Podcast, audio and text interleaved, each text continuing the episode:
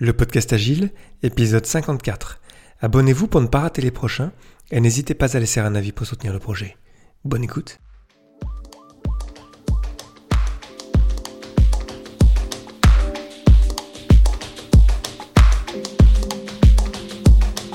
Bonjour, bonsoir et bienvenue. Vous écoutez le podcast Agile, le podcast qui parle d'agilité en français. Merci d'être à l'écoute aujourd'hui, je suis Léo Daven et je réponds chaque semaine à une question liée à l'état d'esprit, aux valeurs, principes et pratiques agiles qui font évoluer le monde du travail au-delà. Retrouvez tous les épisodes sur le site web du podcast, lepodcastagile.fr. Aujourd'hui, l'agile, c'est l'anarchie.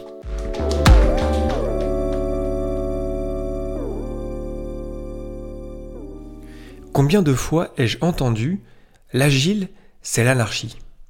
L'agilité, on a essayé, ça n'a pas marché. Personne ne me disait quoi faire. Qui est responsable de l'agile chez vous? Et je pourrais en inventer d'autres. Je suis Chief Agile Officer, vice-président de l'agile. En tant que Scrum Master, tu es responsable des performances de l'équipe, non? Allez à vous, c'est toi le chef, hein Project Manager, chef de projet et Scrum Master, c'est pareil, hein La question, en fait, derrière tout ça, c'est puisqu'il n'y a pas de responsable désigné. Comment ça peut marcher? Et c'est compréhensible lorsqu'on a baigné dans un environnement hiérarchique où le command and control, commander et contrôler, est la norme. Il me paraît tout à fait logique qu'on se pose la question de comment une équipe sans chef puisse être aussi performante sans personne pour la guider. Dans cet épisode, je vais donc vous parler d'anarchie, mais pas dans le sens de pagaille, ça, ça fera l'objet d'un autre coup de gueule peut-être. Restez à l'écoute, on va creuser le sujet. Et revenons d'abord à l'anarchie aujourd'hui, puis passons sur l'agile qui, oui, est bel et bien anarchique. Pour commencer, j'aimerais qu'on se comprenne bien sur le sens du mot anarchie et de sa liaison avec le monde complexe. Le mot anarchie, selon le Larousse en ligne, c'est un état de trouble, de désordre dû à l'absence d'autorité politique, à la carence des lois. Donc le mot anarchie fait une liaison entre un ensemble qui est désordonné parce que l'autorité est absente ou parce qu'il y a des lois qui manquent ou qui sont incomplètes. La définition même du mot anarchie résout le problème du désordre par l'autorité et les lois. Ce besoin de déterminer une hiérarchie, d'identifier un responsable, un coupable, de se raccrocher à une personne désignée. On est dans le réflexe dit command and control, commander et contrôler, qui marche à partir de celui ou celle qui commande et qui contrôle, mais aussi pour celles et ceux qui sont commandés et contrôlés, et qui en fait l'acceptent et pensent même en avoir besoin. Le truc, c'est que dans le monde complexe, ça ne marche plus tout ça. Il n'est plus possible de rassembler tout le savoir nécessaire pour pouvoir commander et contrôler efficacement dans un environnement complexe. Il y a trop de choses à savoir, trop de paramètres à prendre en compte. Et même, mettons qu'on y arrive, même nos meilleures décisions et nos plus précises procédures de contrôle seraient quotidiennement challengées par les événements extérieurs qui ne viendront pas manquer de venir perturber l'ensemble. La complexité ambiante se joue de nous, et nous, on cherche des coupables. Je trouve ça d'une tristesse infinie.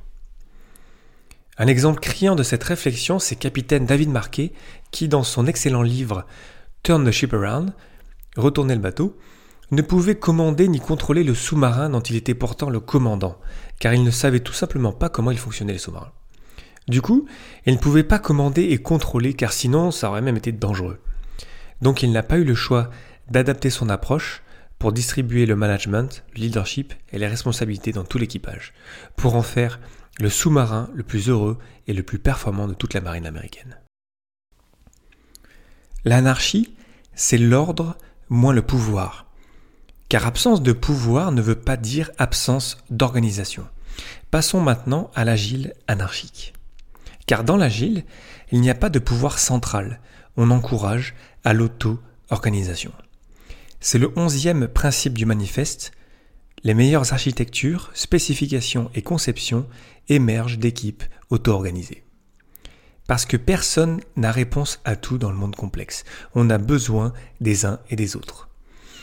Et l'agile ne nous dit pas non plus quoi faire, car on sait que dans le monde complexe, les recettes ne se copient pas d'un contexte à un autre.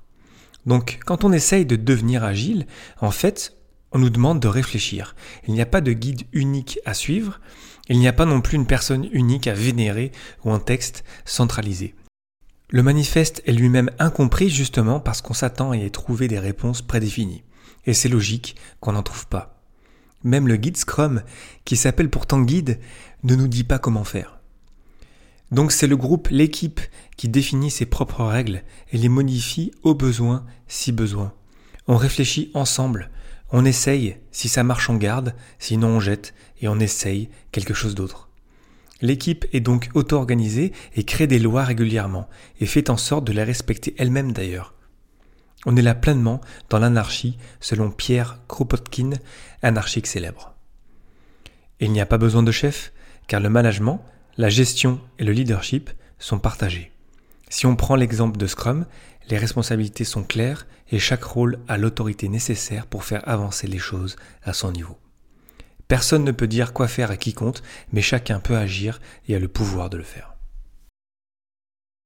L'agile C'est l'anarchie? Eh bien oui, et c'est super comme ça. Et c'est du pragmatisme en fait. Car dans le monde complexe, commander et contrôler, ça ne marche juste pas.